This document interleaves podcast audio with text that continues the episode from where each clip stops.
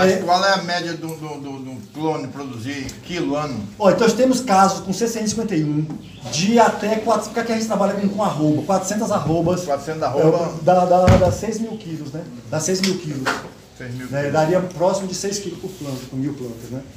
Com mil plantas. Agora, isso é, é em área experimental. Eu estou falando aqui. A área comercial, para atingir nível de produtividade, tem que ser com clone mesmo e tem que ter um manejo adequado. Como já tem adubação e ele protege de vento e planta clone, ah, a produtividade vai lá para cima, no caso da lembrança. Eu não vou dizer que clone você vai escolher, nem que adubo você vai colocar. Só digo que as suas plantas não podem ter vigor. Elas têm que ser finas. Ah, mas eu não produzo. Engano.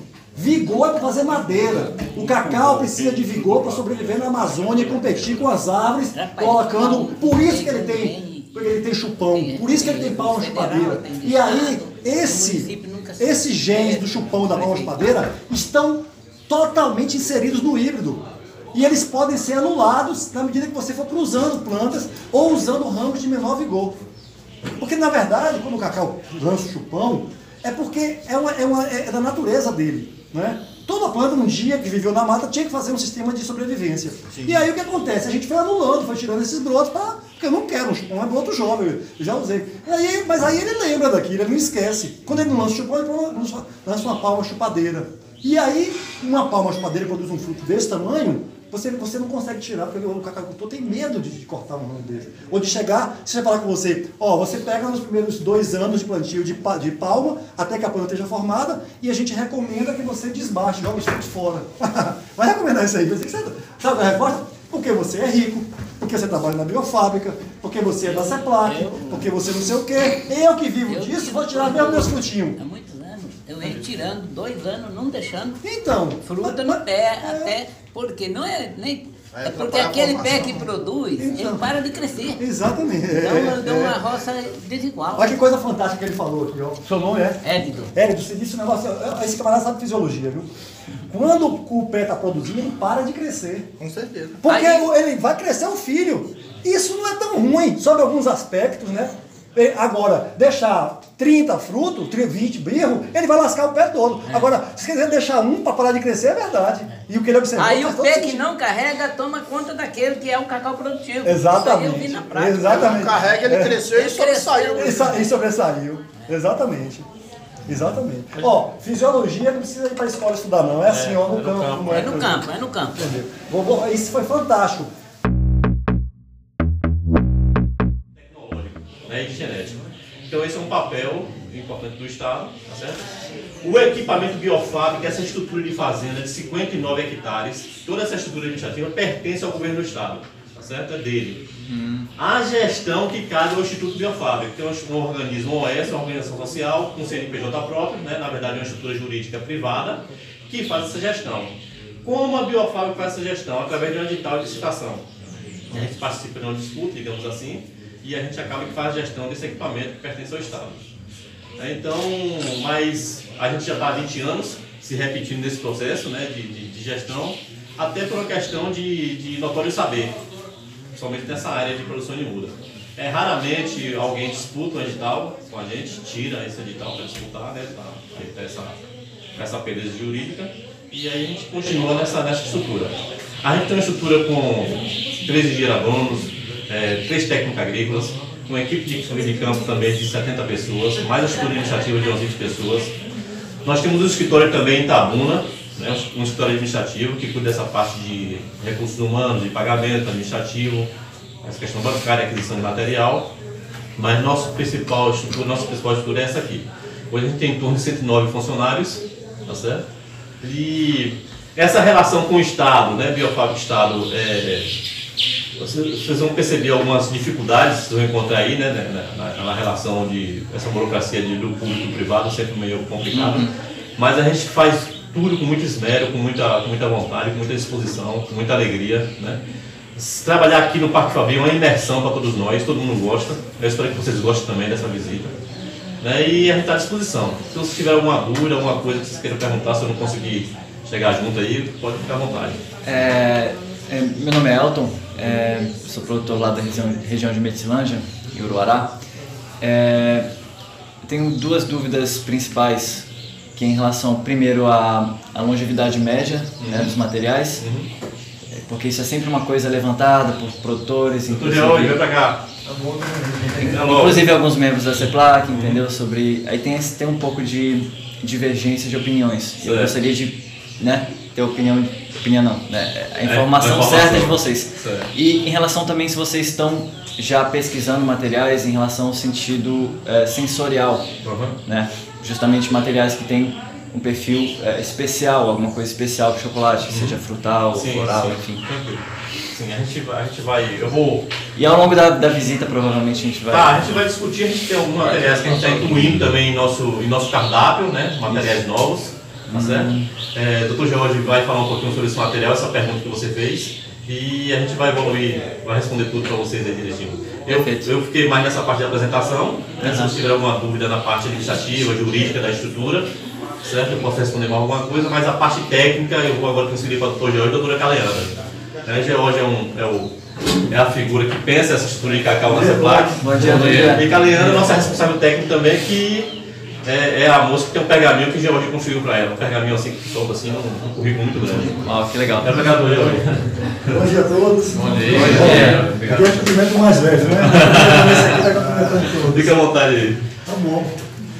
Ah, gente, satisfação. Calianda tá. Eu chamo Cali Calianda porque foi minha aluna, né? E Val também. Não foi meu aluno, mas é como tivesse sido, porque a gente trabalhou é, muito na parte de educação. Minha formação é como professor, né? Apesar de ser pesquisador. Trabalho na CEPLAC já há 33 anos. E sou na universidade também, sou professor da universidade. Então, ou você passa por mim porque está na CEPLAC, ou porque passa pela universidade. Mas, assim, eu tive a sorte de ter estudado e feito muita coisa assim, voltada para cacau. Eu, trabalhei com solos, minha primeira formação de mestrado foi em solos, e a segunda foi em propagação né, de cacau. Não só de cacau, propagação de cacau. E além disso, é, trabalhar com ensino, né? Também parte de pedagogia de ensino. Aí eu juntei essas três coisas e faço isso com, um grande prazer. É uma satisfação recebê-los aqui, né? São todos do Pará, né? Ah, obrigado. Todos são agricultores, já, já com bastante experiência. Eu acho que vocês têm muito também para ensinar para a gente. Né? É, é, um, parabéns, porque o Pará realmente tem se configurado como a grande região assim, promissora né? de produção de cacau do Brasil. A Bahia passou por dificuldades, hoje também já, já avança bastante. Né? E essa, essa unidade aqui, a Biofábrica, é como eu estava ouvindo o Val falar. Né? É um, aquele- aquela coisa inicial que era a demanda de mudas. Depois, a, hoje eles conseguem fazer muito mais do que simplesmente serem produtores de mudas de cacau. Ah, o que se fez aqui foi revolucionário, posso dizer mesmo, porque toda a experiência de propagação vegetativa que o mundo conhecia se resumia em alguma coisa na Malásia e o Equador que só fazia enraizamento CCN 51. Então, quando se decidiu aqui, né, com o governo do Estado, com a tecnologia da CEPLAC e a Biofábrica, que se consolidou em 1999, não foi? 99, foi vamos fazer milhões de mudas de clones diferentes e em substrato, e em tubete, e junto no. Mas, poxa, a única coisa que quem já visitou o Equador sabe, lá é tudo em areia, coberto com plástico azul e galho de 60 51 enraizando. E aqui nós tivemos que fazer, chegamos a fazer aqui 40, 50 clones diferentes. Cada um com as suas especificidades. Aí você imagina as dificuldades que você não tem de montar protocolo para cada uma dessas coisas. E os erros? A gente não está aqui para apagar, apagar erro, não. No começo, um dos problemas que havia era adensamento. Aí você tira uma muda de tubete, um tubetinho assim, cheio de substrato, o agricultor via aquilo achava que o tamanho da cova era aquele. Se fosse uma, assim, uma sacola desse tamanho, ele fazia uma cova maior para colocar, né? Mas quando o tubete aqui, ele fazia um tubetinho desse tamanho. Eu costumo contar que a história era mais ou menos assim, né? Ainda bem que hoje a gente sabe que não. O camarada não ia muito na fazenda, vinha dizer que tinha umas mudas melhores, aí tinha lá Zé Pedro, que era administrador dele, ficava lá, vinha aqui, comprava mil mudas, entregava para Zé Pedro e dizia, Zé Pedro, comprei umas mudas aí, dizem que é um negócio bom aí, clone.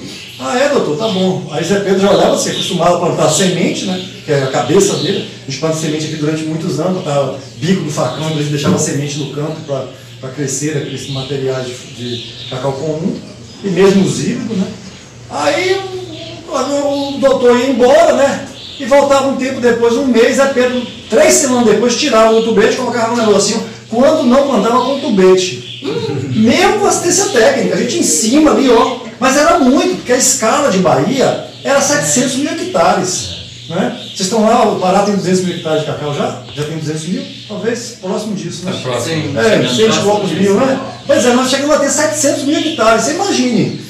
Né? Com tantos municípios, com tanta gente, olha a dificuldade de você harmonizar isso. Aí plantou, até muito bem, chegava lá, olha doutor, essas porcarias que o senhor trouxe aí. As mudas não saem do lugar, debaixo de uma jaqueira, debaixo de uma cabruca, sabe? Já com ele com má vontade, porque é paradigma, né? Quando você está acostumado com uma coisa, você quebrar um paradigma, volta a fazer aqui. Não é fácil você sair de uma planta seminal para avançar para uma estaquia. E aí nesse, nessa hora dava errado. E esse camarada, que ele era o doutor, além de não ir na propriedade, ele ainda era um formador de opinião. Normalmente ligava alguma coisa de política. Aí ia para a imprensa e falava, ah, aquelas bio, aquela biofábrica. Então, teve que construir um novo modelo. Mas por outro lado, nós tínhamos pessoas que tinham plantado áreas totalmente é, é, com mudas enraizadas. Chegamos a ter é, pro- propriedades aqui que plantaram 250 mil mudas. E é uma das fazendas de maior produtividade do Brasil hoje, que é o Grupo Lembrança, no, Ta- no- na região de Itabela, Leonardo, Itabela, Itamaraju, Tabuleiro Costeiro, que eram produtores de mamão, com tecnologia, sabiam, eram profissionais do negócio. E pergunte se um dia, é, quando eles vão ampliar as áreas, eles querem saber de outro tipo de muda que não seja as mudas de, de estaquia. Plantaram seminal também, plantaram híbridos também, mas não querem nem saber. Só querem plantar mudas de estaquia, ou mudas enxertadas em porta-enxerto, que é cacau comum, é o que a gente usa mais aqui. Então, assim, tinha que quebrar esses paradigmas. É, Ao mesmo tempo que você tinha pessoas que estavam tendo muito sucesso, você tinha casos de insucesso. E um deles era tirar um tubete e colocar debaixo de uma floresta. Você pensa que a raiz do jiquitibá, do vinhaque, da peroba, da maçaranduba, da madeira, vão respeitar aquela raizinha que tem menos de um grama, a gente chama de raiz d'água, de tão frágil que ela era? Claro que não. A planta às vezes nem morria, mas não crescia, não, não desenvolvia. E a poda? E como podar uma planta que é feita de palma? Né? Como é que você vai estruturar? Você que durante toda a sua história plantou uma semente que depois de um ano atingia a juvenilidade, vencia, passava para ser uma planta para a fase jovem, abria três, quatro ramos, pra, cinco ramos para geotrópicos, você conduzia, estava linda. E agora o cara te dá uma palma que cresce uma coisa doida, para tudo quanto é. Então é muito difícil, mas a, a verdade, senhores e senhores, é que nós não vamos atingir níveis de produtividades altos, aqueles que o cacau pode chegar, comercialmente, poderá chegar até a 600 arrobas, sem avançar em propagação vegetativa e clone. Híbrido não vai. Estou dizendo para vocês a experiência que eu tenho, de 33 anos, pode ser pequena ainda, mas não vai chegar a produtividades altas com híbrido, com plantio seminal. Vai ter que optar por clone. Ah, mas essa poda, mas esse. Não importa. E aí eu peguei um pedaço da pergunta que ele estava fazendo aqui. Se você quer, quer qualidade, e digamos que o clone Pará 1, inventei agora esse nome, é um bom clone. Qual que é a melhor maneira de você fazer uma tonelada de, de amêndoa seca de Pará 1 para jogar no mercado? É pegando sementes da planta de Pará 1 e plantando, ou tirando haste de Pará 1, enraizando ou enxertando? Qual é a melhor maneira de você fazer uma tonelada é, que, que, que traduz aquelas qualidades? Enraizando e enraizando ou enxertando. Porque se você pegar a semente de Pará 1, ele pode ter sido polinizado com cacau não sei o quê, com cacau, isso, alguns são bons, outros podem não ser. Então, se a gente quer manter padrão de qualidade, nós temos que pensar também em clone. Também em clone. Então, clone tem dificuldades? Tem. Clone tem, não sei o que? Tem. Mas para avançar em aspectos qualitativos e de produtividade para níveis muito, muito maiores do que o que a gente tem hoje, no futuro, talvez não seja nem nós que a fazer, são nossos filhos e netos. Mas não vai, porque o mundo inteiro fez assim. Ah, eucalipto plantava, era assim, o cara pegava, subia no pé do eucalipto, colocava um saco para pegar semente, depois tirava, colocava semente para crescer. Depois a semente crescia, aí formava um plantio de eucalipto que era, que era um, um, um negócio todo desengonçado. Aí o cara falou, mas pode plantar de galho. Ah, então, então vai lá cortar os galhos. Aí o outro falou, por que eu tenho que subir na árvore e cortar o galho? Por que eu não posso cortar a árvore e sair os brotos, que são deles, são jovens? Eu tiro, já que o eucalipto para produzir madeira, e tiro os brotos. Aí cortou as árvores e cortaram só os brotinhos. Aí o cara falou, por que eu tenho que ir lá no campo buscar? Por que eu não posso pegar esses brotos e colocar num vaso e aí a partir dali ficar tirando? E assim foi feito. Aí alguém disse, Por que tem que colocar nesse vaso também? Por que eu não coloco num vaso menor?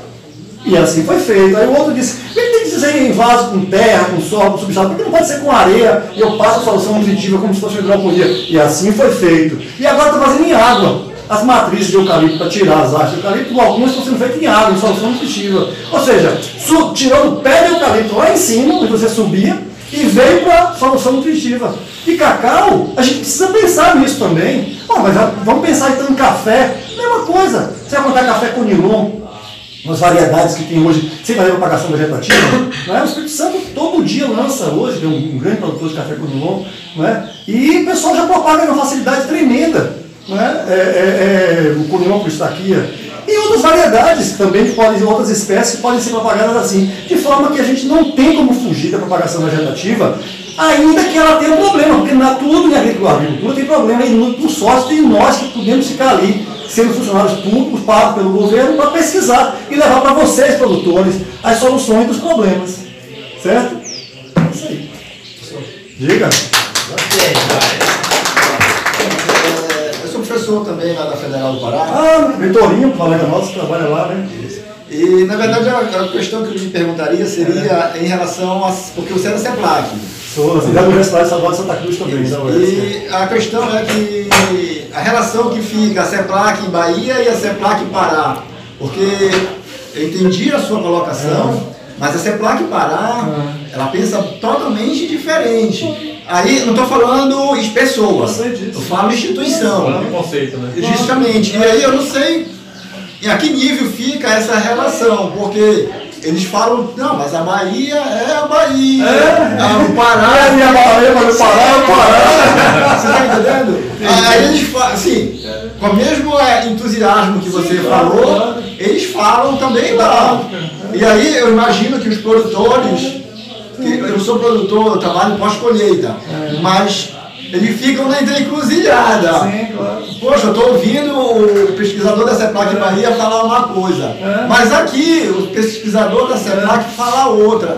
Você está É, quando eles falam lá que tem que plantar híbrido, né? Porque não, não testamos ainda os clones, e se não tem uma pesquisa em clone, é, eles estão usando o princípio da precaução. Né? Mas nós avançamos aqui mais do que o princípio da precaução. Nós vamos para clone. Eu vou lhe dar um exemplo intermediário. Ou seja, é questão de ponto de vista. Né? A sorte de você ser pesquisador, mesmo estando na mesma instituição, não significa dizer que a gente deva pensar diferente. A Bahia testou clones, mas não testou tanto quanto deveria, mas optou por clones. Né? Nós já optamos por híbrido. Eu só diria uma coisa, nós já passamos da fase de híbrido. Na década de 70, a Bahia plantou 150 mil hectares de híbrido. O que vocês têm de híbrido hoje lá, no Pará, nós já tivemos aqui. 150 mil hectares. E hoje a maior parte dessas áreas de híbrido, por questões diversas, inclusive por causa da vassoura, elas já não existem mais ou estão em processo de substituição. tá Certo? Ou seja, está substituindo porque nós já tivemos, já passamos por essa fase, estamos um pouco mais à frente. A- a- a- o, que, o que acontece é que Rondônia é um, é um exemplo entre Bahia e Pará. Você tem ido a Rondônia, que está próximo lá? Não. Rondônia, que está próximo lá? Não, não Pois não é. tem cacau não. cacau Rondônia foi um polo de, de crescimento da cacauicultura com híbrido na década de 70, como foi o Pará e como a Bahia também fez. Tinha um programa chamado Só Cresce Quem Renova. Você plantava híbrido entre as áreas de cacau comum, etc. Então você vai em Rondônia hoje, mesmo os técnicos da CEPAC em Rondônia continuam achando que temos híbridos. Agora converse com os agricultores dos novos plantios de Rondônia. A, a questão que eu coloco assim é porque no Pará, a Semplac ela é uma grande de distribuidora amêndoa. de, de amêndoas. Então, se eles têm aquele pensamento, é, fica difícil para os agricultores conseguir, por exemplo, plantar É. porque não tem um apoio, a não ser que eles se virem de Claro. outra forma. Ma- Mas, não se esqueça que o agricultor ele tem o seu livre-arbítrio. De, inclusive vocês estão aqui conhecendo. Ninguém está dizendo a vocês que vocês têm que plantar clone. Da mesma forma que havia um programa governamental que estimulava o plantio de híbrido. Poderia ter havido também esse conhecimento, olha, existe mas também existe porque muitas pessoas sequer sabiam que existia clone. Se quer saber. E como pesquisador, né, que aqui na Bahia nós optamos por clone. Quando nós ajudamos a montar a biofábrica, nós não, ajudamos, não fizemos a biofábrica para fazer híbrido. Nós fizemos a biofábrica para fazer clones. O governo do estado da Bahia investiu milhões porque ele foi convencido pelos técnicos da Bahia. Ele não vai dizer que é por causa da chuva, por causa do sol, por causa do solo. É porque nós já tínhamos vivenciado os híbridos. E eu não estou dizendo que vocês vão ficar pobres porque plantam híbridos. Eu estou dizendo que vocês vão produzir menos porque plantam híbridos. Plantar híbrido significa dizer que você teria uma possibilidade de produzir mais. Está limitado, você vai ter limitação do, da própria natureza do híbrido. Do híbrido. Você vai ter limitação. Para você plantar. Vamos lá, vou te dar qual é seu nome? Jesus. Jesus. Você Como eu falei, o senhor pode escolher, tem como a gente tem um contato Pode mais falar. forte. Vamos, vamos pensar. Você conhece a realidade do Equador. Eu acho que vocês já ouviram falar do Equador. Equador foi um país que, com a vassoura de bruxa, com molilha, eles produziam 150 mil toneladas de cacau e caíram para 10 mil toneladas. Eles têm área úmida e têm área semiárida, seca. O que, é que o Equador fez? Uma forma simples demais. Continuou vendendo para o mundo o cacau deles seminal, híbrido, crioulo, matrizes com qualidade, que cresce na região úmida, mas com produtividade baixa. Mesma coisa aqui, 20 arroz por hectare, 15 arroz por hectare. Só que com um sobrepreço fantástico, ganhando bem mais.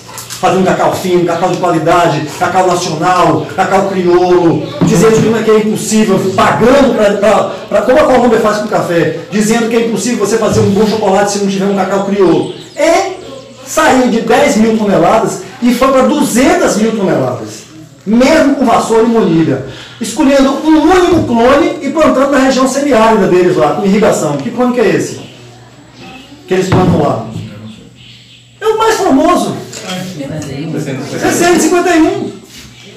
É, é do Equador, chama Collection, o primeiro seria Collection, o segundo é de Castro, que é o nome do cara que fez, Sérgio Castro, e o terceiro é Naranjal, que seria, seria Laranjal, é uma cidade. Foi feito na cidade de Laranjal. Então, coleção Castro Laranjal. 51 é um código dele lá. Um único clone garante que ele saiu de 10 mil toneladas, caiu de 120 para 10, que voltaram para 200 mil. É a resposta.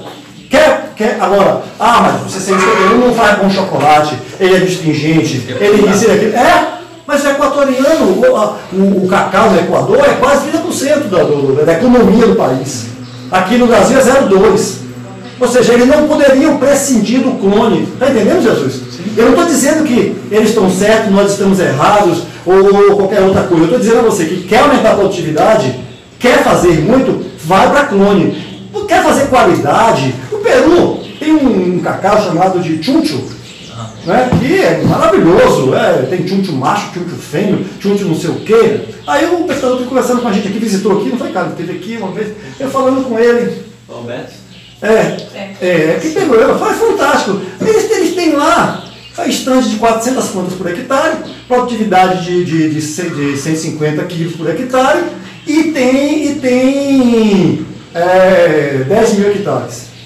Ué, a Bahia perdeu, senhores, 40 mil hectares na seca de 15, 16. Nós perdemos quatro vezes todo o cacau chuncho do Peru.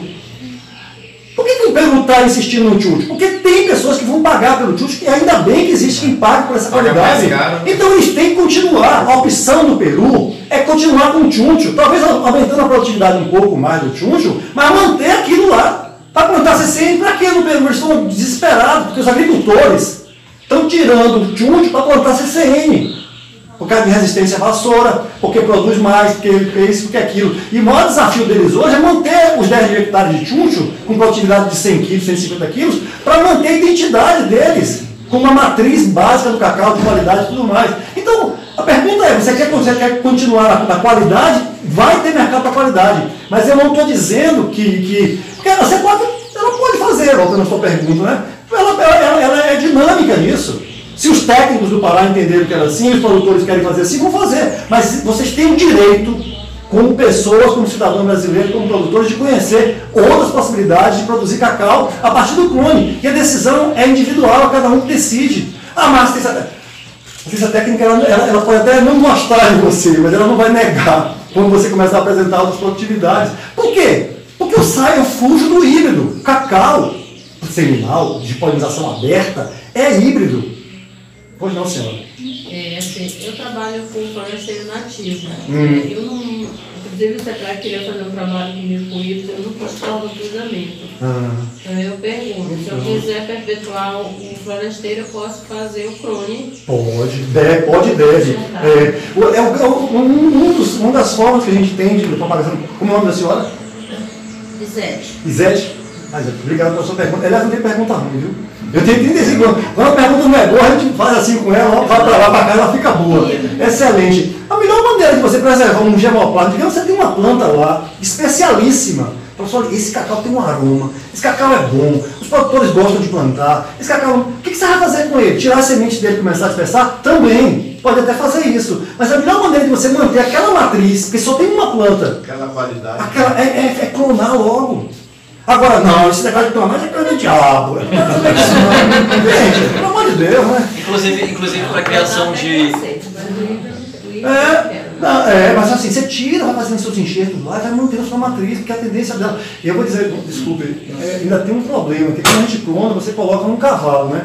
Aí tem o efeito do porta-enxerto sobre enxerto, mas é outra história também, viu? Porque o bom, o clone verdadeiro é aquele que a gente faz aqui, sem raiza.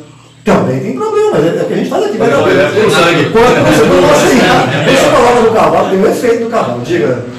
Nossa, agora já tem outras mil perguntas aqui na A minha cabeça. função é essa. é- é- Vamos pro campo daqui a pouco, pessoal. Porque eu só vou poder ficar uma hora e pouco aqui com vocês, viu? Não, é, tudo bem. É, é só em relação, pegando aquele gancho lá da, da, da questão da qualidade e também da, da identidade de um local.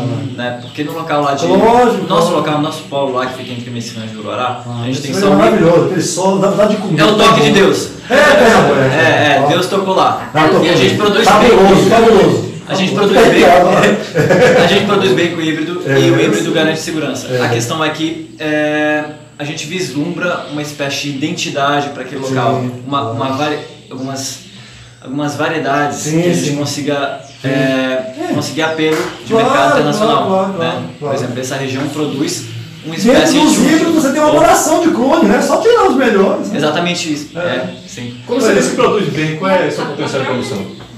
Ah, então, é, Por a?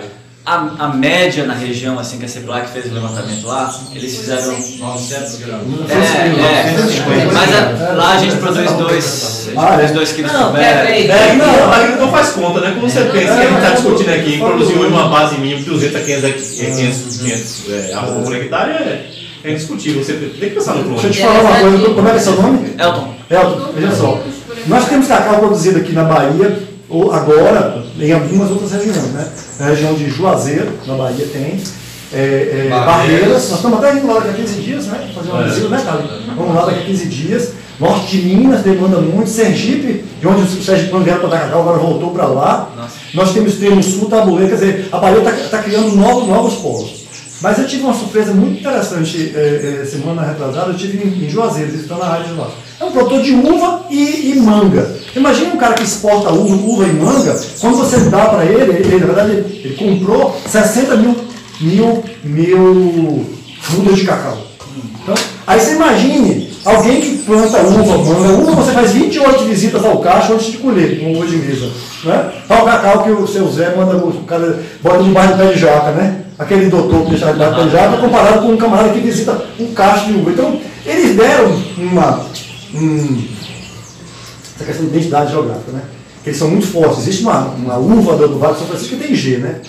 É, é, é, aí eles deram um, um tratamento para o cacau de uva.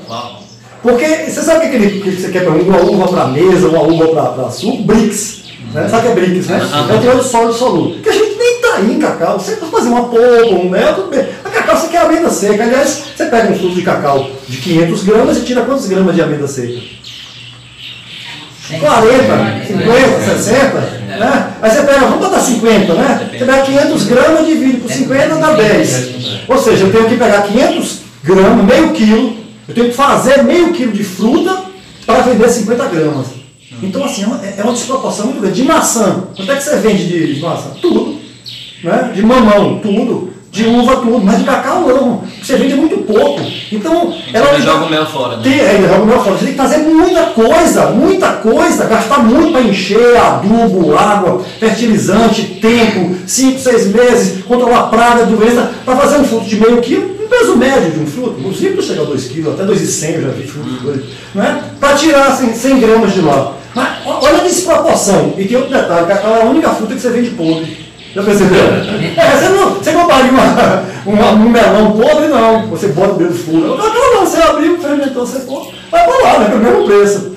Aí eu fui fazer, fui fazer uma visita a eles lá, na, em Juazeiro, e o consultor, esse cara botou uma quantidade de potássio na folha que era maior do que nitrogênio. Imagina, Carina. A gente tem nitrogênio entre 22 e 25, 20 e 24 né, grama por quilo. Então, só para vocês terem uma ideia. Né? E potássio é, é de 15 a 17. Ele estava com potássio de 22 e nitrogênio 14.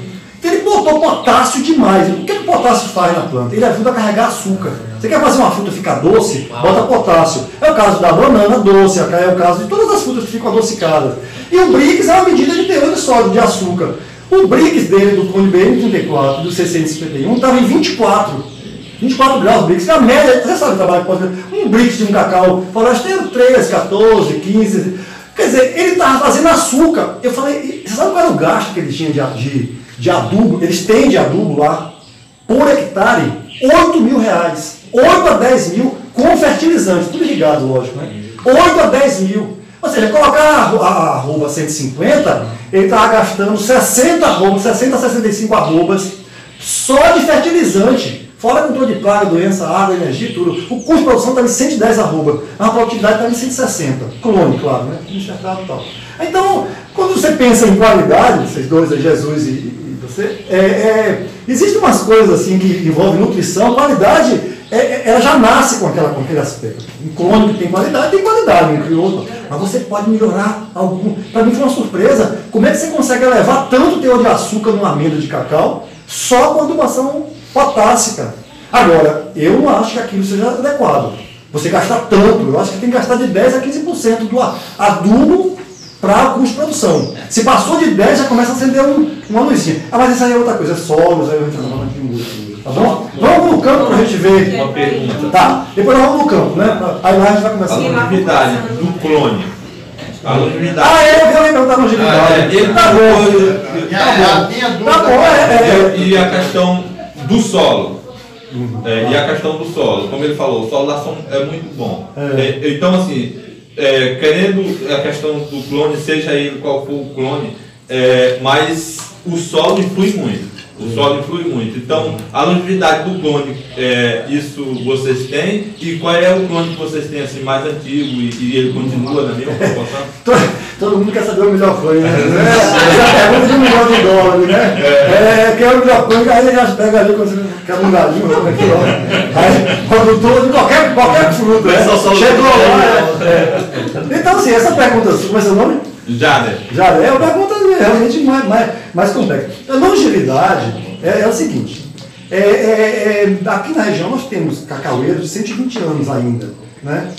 Que eu acho muito bacana do ponto de vista histórico. Mas no passado nós tínhamos outras formas de ganhar dinheiro com cacau. Uma delas era com dinheiro do governo. Subsídio, o Pará teve muito também. O governo lhe dava um dinheiro, não cobrava correção monetária, não dava um juro, no final do mês, do ano, praticamente você não pagava. Né? Você tinha outras, outros componentes do sistema de produção que eram muito melhor. Hoje, você já pegou, como é que pega uma cultura como cacau e deixa na mesma, no mesmo linha de financiamento de uma soja, de um café, de um milho? É quase nisso, quando tem, né? Não pode. Nós temos peculiaridades, temos especificidades, precisam ser respeitadas. O, o governo, as instituições de, de, de fomento, de financiamento, tem que entender que cacau não pode ser tratado como milho ou como soja. O cara não deu certo, ele passou a máquina em cima. Então, nós sempre vamos. Nós sempre ficamos na- te- tentando equiparar, equiparar por sermos diferentes. E uma das, das nossas diferenças é exatamente a longevidade dos nossos cultivos. Né? A gente sempre achou muito bonito eu ter dado do meu bisavô numa, propriedade, está produzindo, e agora você me vem falar desses clones aí que falam em 30 anos. Né? Deixa eu te falar. Pelo que a pesquisa avança, pelo que se faz, você acha que desses clones que estão sendo plantados aqui hoje, daqui, clones, viu? Daqui a 30 anos, quantos desses ainda vão estar? Dos que nós começamos aqui há 20 anos, hoje talvez nenhum deles a gente esteja distribuindo mais. Então vai ter tanta coisa melhor. Inclusive materiais dos que vocês têm lá que vão ser selecionados e transformados em clones. Porque a grande vantagem que eu vejo, viu, Jesus, é que vocês fizeram lá um mega banco de germoplasma. Você não vê na nossa propriedade uma planta que se diferencia das outras? Aham. Não sempre não tem aquela coisa. Seu filho chama, pai, esse negócio aqui é impressionante, essa planta todo ano dá 100, 150, 200 frutos. E é igual, tá junto da outra, por quê? Né? É um clone, porque foi híbrido, teve cruzamento, por isso que nós somos diferentes, nós somos clones. Não, você teve seu pai e sua mãe, né, que fizeram um clone. Senão fazia tudo igual. A, a propagação vegetativa, esses bezerros hoje em dia que é, é, é, é, divide, divide célula para fazer igual. Ou seja, nós somos híbridos, e isso é importante. Agora, tem um lá bonitinho, tem um lá feinho, né? Aí, vai- aí vai. Aí, aí é o resultado. Quando você pensar em longevidade, não pense na quantidade de anos, pense na quantidade efetiva durante a, a, a fase produtiva. Ou seja, se eu produzo 90 arrobas e, eu, e o outro produz 30, ou seja, eu tenho três vezes mais, eu tenho 60, du- duas vezes mais do que ele. Então, se, se o, de, o, o de 30 produz 30 anos, o, é, é, o de 60 produz 30 anos, o de 30 poderia ir a 90. Mas em termos de negócio, é muito melhor. Se eu decidir o que é que eu quero, eu, eu cair. Como disse Caetano, é melhor 10 anos a mil do que mil anos a 10. Né? Ou seja, é preciso intensificar é, esse sistema de produção. E não estou dizendo com isso que você tem que aplicar veneno, tem que respeitar a natureza, que você tem que sair causando, sabe, deixando de pagar salário para as pessoas justo, que você tem que ser irresponsável, sabe, aplicar veneno. Tem que ser apenas conhecedor da tecnologia existe para nos libertar. Como se fosse isso aqui uma, uma religião. Quer, quer ser liberto? Levante a mão. Então vamos para a tecnologia. Que envolve adubação, qualidade, BRICS, manejo, poda, clone, estaquia e tudo mais.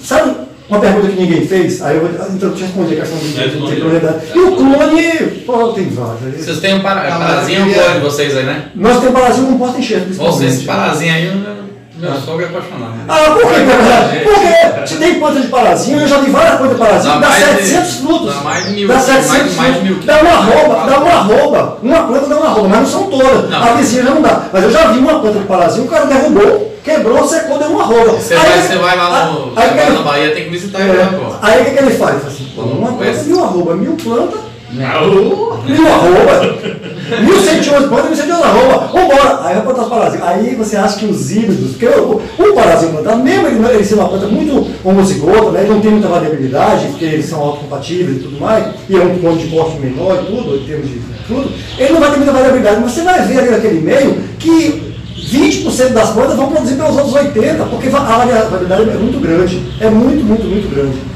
E essa, essa é, é- é a questão que a gente esbarra quando você pensa na questão de, de, de, de tempo. Nós, nós temos hoje possibilidades de, é, é, é, de produção muito alta. Muito, muito, muito alta. Tecnologia nós, nós temos também. O que a gente precisa, que eu acho que o Pará está melhor do que a Bahia, na minha opinião, apesar de estar aqui no órgão e tudo, vocês tiveram mais afinidade e mais capacidade de decidir como, como ajudar o produtor. O Espírito Santo também foi. A Bahia tenta, não dizer que não tenta não, mas ainda estamos longe, longe de chegar a, a, a porque, porque também, a- no caso da Bahia, a complexidade é maior. Vou fazer uma conta. Nós temos aqui pelo menos uns quatro cacau cultivado em quatro situações da, da, encosta. Nós temos uma baixada, chama barro de telha, que é barro duro. Nós temos subindo um pouquinho, vai subindo comigo, acompanhando na encosta, um, um- um solo razoável, médio, né? É, é, depois a gente vai subindo quando está chegando mais para o, pé da- do, do morro, pegando mais um cascalho, e no topo do morro, no chapadão, nós temos um solo mais plano e às vezes mais profundo. E em algumas regiões nós temos inclusive solo profundo mesmo na encosta, são latossolos aqui. Então nós vamos botar quatro, quatro solos. Nós temos aqui dez formas diferentes de produzir. Com cabruca, sem cabruca, adubado, sem adubar, podado, sem podar, clone, plantio seminal, etc. Vou botar 10 formas. Então, 10, 4 solos vezes 10 formas de, de produzir. Dá 40 formas de produzir. Agora, nós temos 10 clones. Vou botar só 10 clones. Então, 4 vezes 10 formas de produzir, 4 solos vezes 10 formas de produzir dá 40. Vezes 10 clones dá 400. 400 formas de, de, de produzir. E se você quiser colocar mais, ainda tem outros complicadores aí. Por exemplo, é, é, é, o solo com irrigação, manejo, irrigação, sem irrigação, com poda, sem poda, com isso e aquilo. Ou seja, tem umas mil formas de produzir cacau diferentes? Tem. É difícil você encaixotar isso num, num pacote tecnológico só. Então a Bahia foi muito difícil. O Pará, vocês têm muito mais facilidades, porque no regime de Cilândia, não, não tem, ou o solo é muito bom, ou ele é muito, muito bom. Ou o solo é muito fértil, ou ele é extremamente fértil. Ou seja, mesmo o tabuleiro nosso aqui, que é terra, o solo, o solo é pobre, mas é todo pobre. Então você consegue padronizar o sistema de produção. Aqui no nosso miolo, aqui, nós temos uma, às vezes 10 metros de distância, o solo muda completamente. Aí nós temos desuniformidade. E desuniformidade leva a baixa produtividade. Porque você não consegue dar o mesmo tratamento. Ah, é quando é clone e quando é seminal. E quando é um clone e quando é outro clone. E quando tem uma jaqueira e quando tem uma eritrina. E quando tem um, um riacho e quando tem um, um- um córrego. E quando. E quando é, uma, é o lado que está poente, porque é muita, muito, muita montanha, né, mar de morros, o lado que pega o sol da manhã, o lado que pega o sol da tarde. Então todas essas questões de ambiência também interferem em variabilidade de produção. Muito. E quando nós saímos do cacau comum dos parazinhos do passado e tivemos que optar pelos clones, porque com a doença, com a chegada da nossa de luxo em 89, ficou muito difícil produzir cacau comum forasteiro. Aí nós tivemos que nos defrontar com todos esses problemas. Então, quer uma área para produzir cacau? Quer. É, o solo é pobre? É, mas a gente melhora. Agora, se ele é muito variado, se prepare porque você vai ter dificuldade de estabelecer um sistema homogêneo de produção de cacau. Por causa da- dessas dificuldades de você padronizar. E a agricultura, como se padroniza, você produz. Vamos lá, gente? Eu não, eu não- fiquei com uma dúvida. Última dúvida. vamos tirando. Ah, diga aí. Uma dúvida sim, uma dúvida, uma pergunta, e eu não sei se eu não entendi a. Não, tudo bem. É, da clone, qual é o clone mais velho que vocês têm aqui e ainda está continuando produzindo? 10, 15, 20? Não, tem áreas, tem áreas clonadas aqui de 20 anos, ainda com boa produção, com boa produção. A gente espera que mais uns 10 anos ela já, já seja substituída. Não que a produção caiu tanto, mas é porque já chegaram novos clones, novos clones. E, e nas áreas experimentais da CEPLAC, mesmo antes se plantar clone aqui, já tinham, já tinham plantios clonais. As plantas perduram. Não vai ser tanto como aquela planta da cabruca, porque a planta da cabruca era 500 plantas por hectare, eram plantas é, é, é, que recebiam um manejo muito, muito menos adequado. Era, era a sombra, seu nome é? Cornélio. Cornélio, a sombra é um grande protetor da planta para a longevidade. Então, quando você tira a sombra e põe adubo, você já está decretando que aquela planta vai viver menos. Mas é aquela história. Eu quero que ela, ela viva menos, porque eu sei que virão plantas melhores, e virão plantas melhores. Agora, enquanto ela estiver produzindo, eu quero que ela produza o suficiente para que eu tenha ganho e possa ter dignidade de ser produtor de cacau. Não ficar com enfiando a cabeça no buraco porque é, o meu colega que produz não sei o que produz muito mais. Porque alguém fala, você está perdendo tempo com esse negócio aí. Agora parece que tem um visgo, né? Quem produz cacau não consegue largar de produzir cacau. Impressionante como, como o cacau fascina. É. É, Por isso que o nome até é comida dos deuses, por isso que é teobroma, já está explicado, né? É dado essa, isso aí. Mas assim, a gente precisa avançar muito em termos de qualidade, em termos de, de, de qualidade da- do sistema de produção. Aí, resultado, vai produzir menos, lógico. Agora, nós temos áreas de produção até hoje aqui, Quanto? áreas com 20, 25 anos de produção, que já começam a ser renovadas, inclusive, Mas não por ela estar caindo em produção, nem por morrer. Não, é porque já surgiram e porque. Gente, vamos pro campo. Vocês estão comendo demais, viu? É.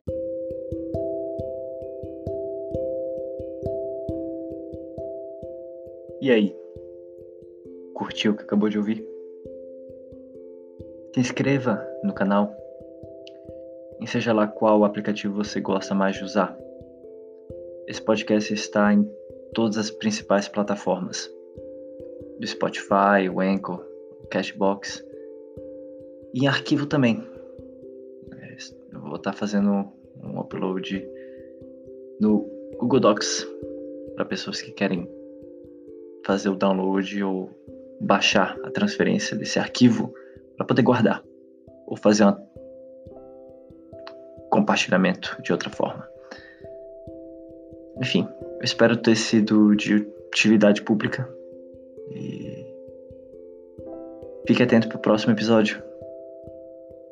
Eu sou o Tom da Amazônia e eu, nem, eu não deveria estar ter, ter, tá terminando de editar um, um episódio uma da manhã no meio da semana eu vou melhorar nesse sentido. Um abraço a todos. Selva.